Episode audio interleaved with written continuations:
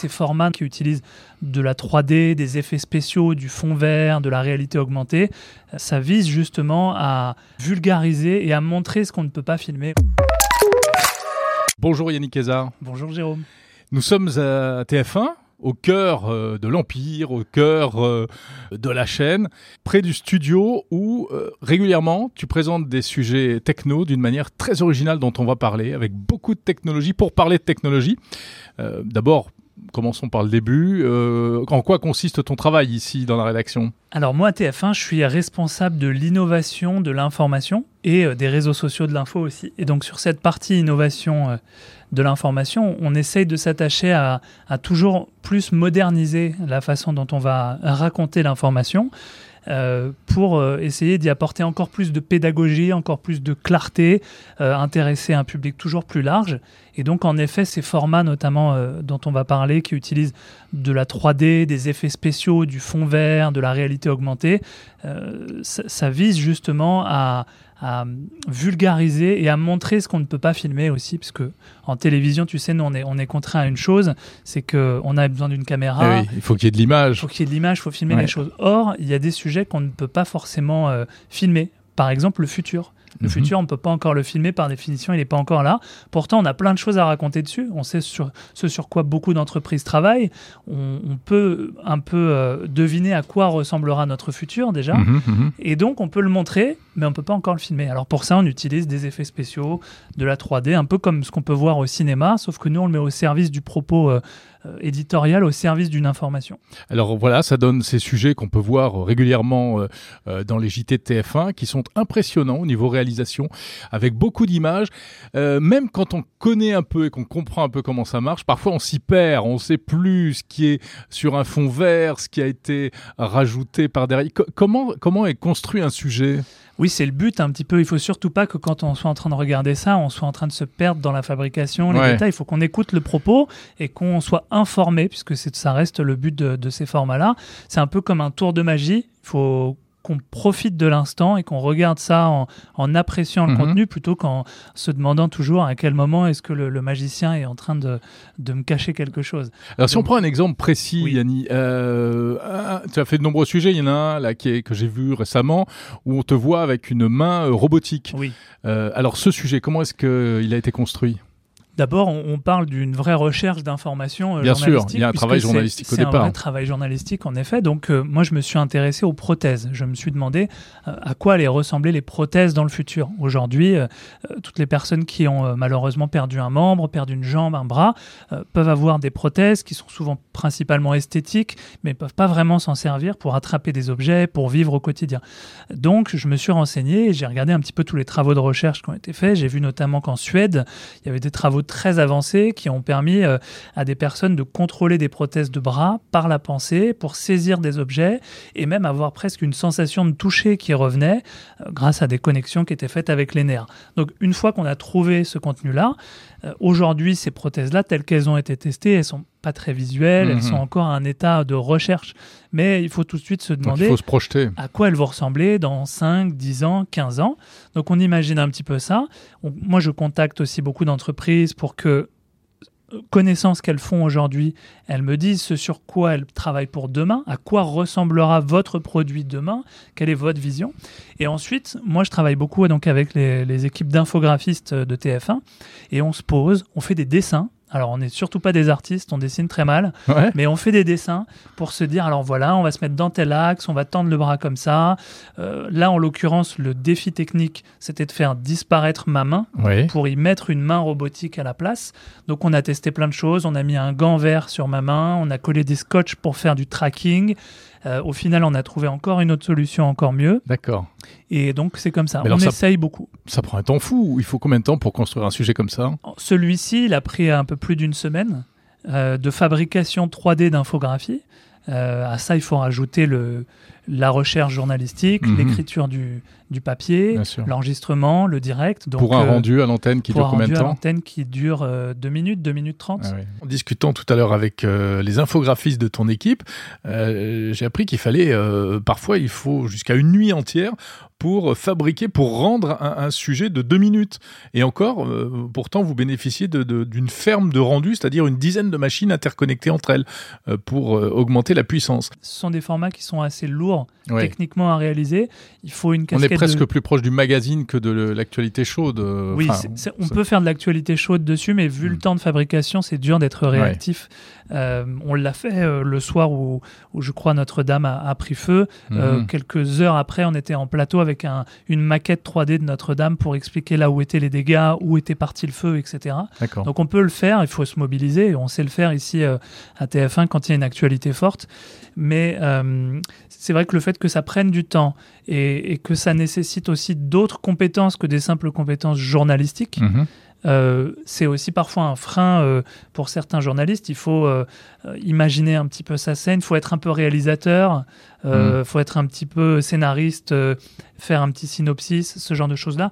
Mais ça s'apprend plutôt bien et, et on a de plus en plus de journalistes que- qui s'en servent. Oui, ça se rapproche un peu de l'industrie du cinéma ou du jeu vidéo. Il faut s'en inspirer. En fait, le- on ne peut pas aujourd'hui, lorsque on sait que le public va au cinéma, joue aux jeux vidéo, euh, regarde des films, des séries où il y a beaucoup d'effets spéciaux, on ne peut pas aujourd'hui rester dans des formats d'information qui ne se serviraient pas de ces technologies. Après, il ne faut pas s'en servir pour s'en servir mhm.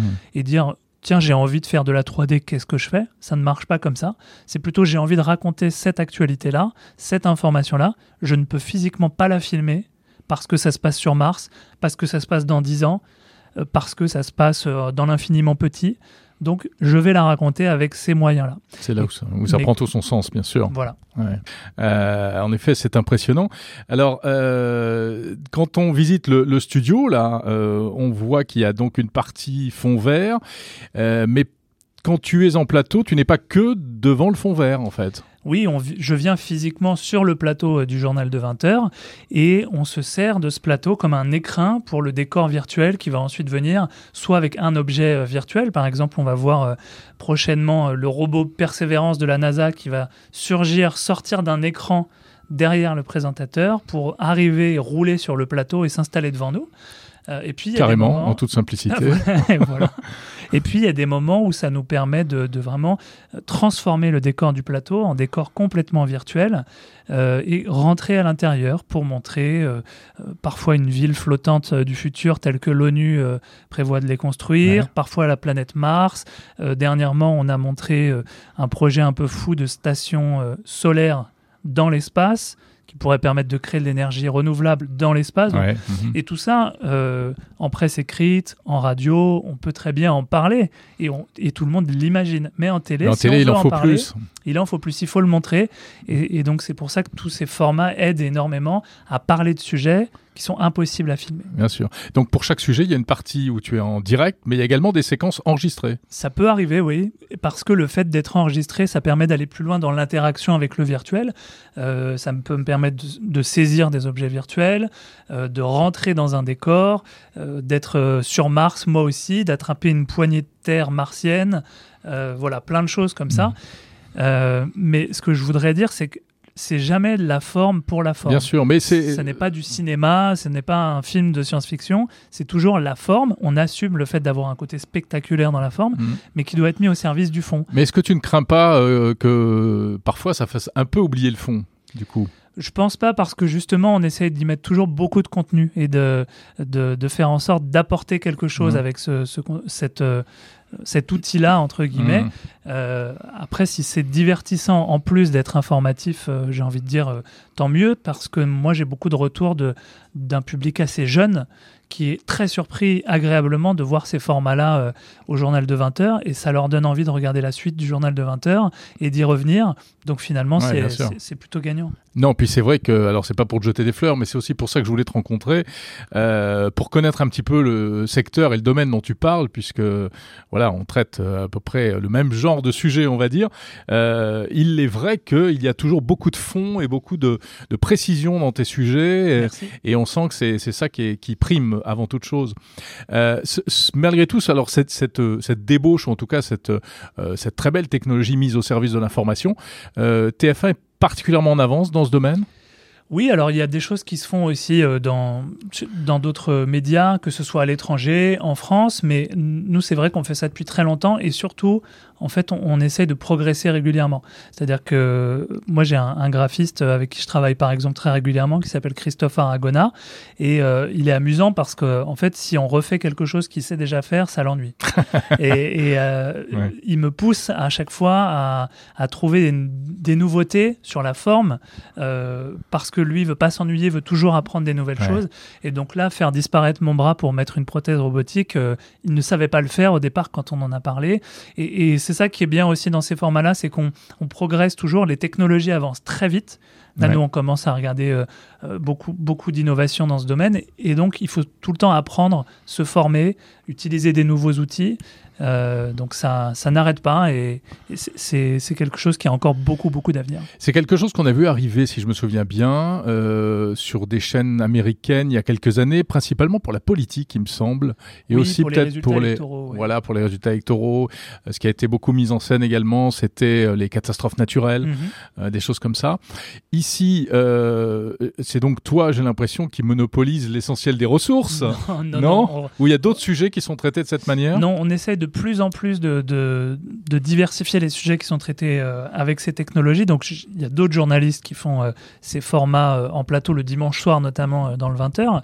Et puis ce qu'on a amené aussi depuis quelques années, c'est le fait d'apporter cette technologie de la 3D, de la réalité augmentée sur le terrain en reportage. Ah Nous, on appelle ça la, terre augmentée. On va, on parcourt la terre, on fait des reportages sur plein de sujets, et au lieu de revenir et de simplement se contenter de ce qu'on a vu, on y ajoute des effets spéciaux, un peu comme un film euh, retoucherait des scènes euh, pour y mettre des effets spéciaux. Et, donc, ça permet de mieux expliquer certains sujets. Je fais un, reportage là-dessus sur la montée des eaux mhm. et expliquer comment, avec le réchauffement climatique, euh, le niveau de la mer allait monter. Et on s'est servi de cette technologie pour, dans une petite ville de Normandie, faire monter l'eau et montrer concrètement dans la rue comment l'eau allait monter. Et puis, je m'en sers aussi pour le futur euh, un peu plus joyeux, un peu plus souhaitable sur des innovations technologiques. On en a fait un dernièrement sur le foot du futur. Comment est-ce qu'on va mhm. regarder des matchs de foot dans le futur?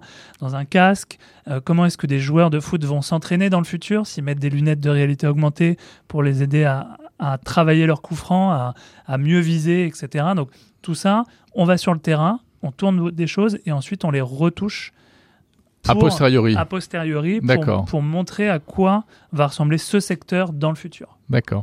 Tu parlais des réactions des, des, plus jeunes, effectivement, qui peuvent être séduits par, euh, par euh, ce type de, d'effets spéciaux.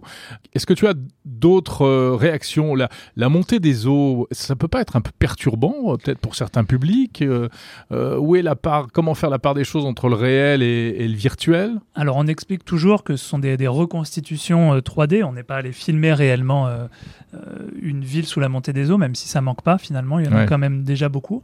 mais ça sert à sur les sujets euh, d'environnement, ça sert à une forme de prise de conscience qui est très importante. Parce qu'on a beau euh, euh, expliquer, parler du rapport du GIEC, donner la parole à des scientifiques, faire des reportages dans des zones qui sont déjà touchées. Si on veut expliquer que demain, ça risque d'être mmh, encore mmh, mmh. pire, avec 2, 3, 4 degrés de plus, à un moment, il faut le montrer parce que c'est en le montrant que peut-être on aura encore plus conscience euh, des risques de ce réchauffement climatique et qu'on agira peut-être encore mieux aujourd'hui pour éviter que ce scénario euh, catastrophe ne se généralise.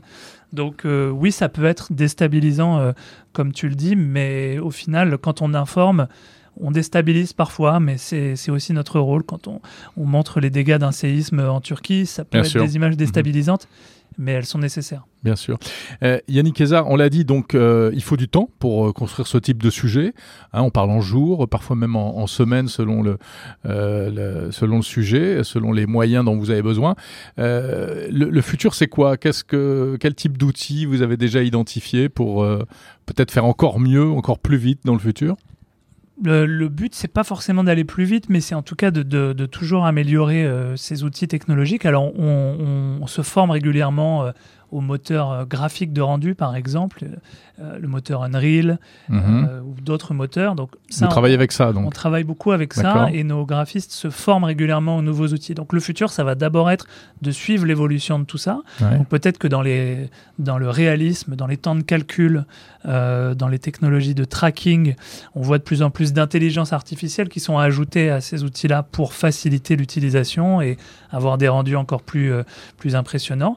Euh, on, regarde aussi très attentivement tout ce qui pourra être euh, consommé éventuellement demain dans des casques, dans des lunettes.